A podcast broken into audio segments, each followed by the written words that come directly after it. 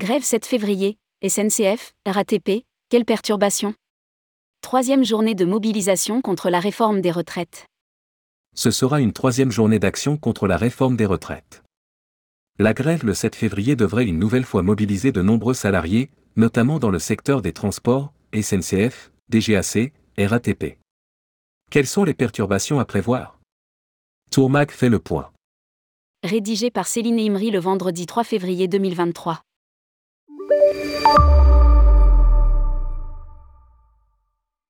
Au fur et à mesure, la mobilisation contre la réforme des retraites s'amplifie.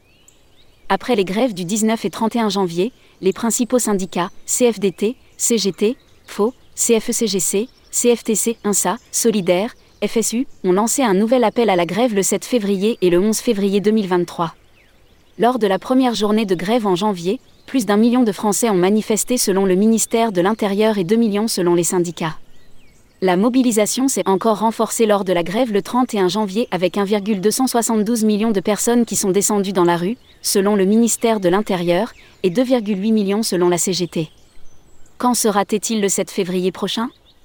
À quoi faut-il s'attendre dans les transports Sur les rails à la SNCF Dans les airs avec la mobilisation des contrôleurs aériens ou encore dans les transports en commun à la RATP ou à la RTM Grève 7 février, quelle perturbation à la SNCF comme les 19 et 31 janvier, le trafic des trains devrait être perturbé le 7 février mais pas que. La CGT Cheminot, SU des Rails, CFDT Cheminot et INSA Ferroviaire ont appelé à la grève mardi prochain. Dans le même temps, CGT Cheminot et SU des Rails invitent les cheminots à débrayer aussi le 8 février. Les 7 et 8 février, nos fédérations appellent les cheminotes et cheminots à se réunir dans les assemblées générales partout sur le territoire, à organiser des actions pour converger avec les secteurs qui ont décidé de monter d'un cran ces prochaines heures, mais également à ancrer l'action dans l'entreprise.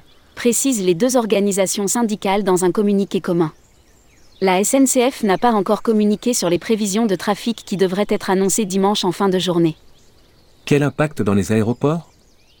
Dans les aéroports, le trafic pourrait être également impacté par les mouvements sociaux. L'USACT, syndicat de la Direction générale de l'aviation civile a décidé de s'inscrire pleinement dans la journée unitaire de mobilisation du 7 février prochain.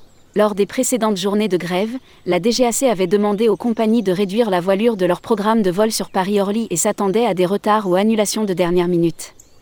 Il est encore trop tôt pour connaître avec détail les perturbations à venir.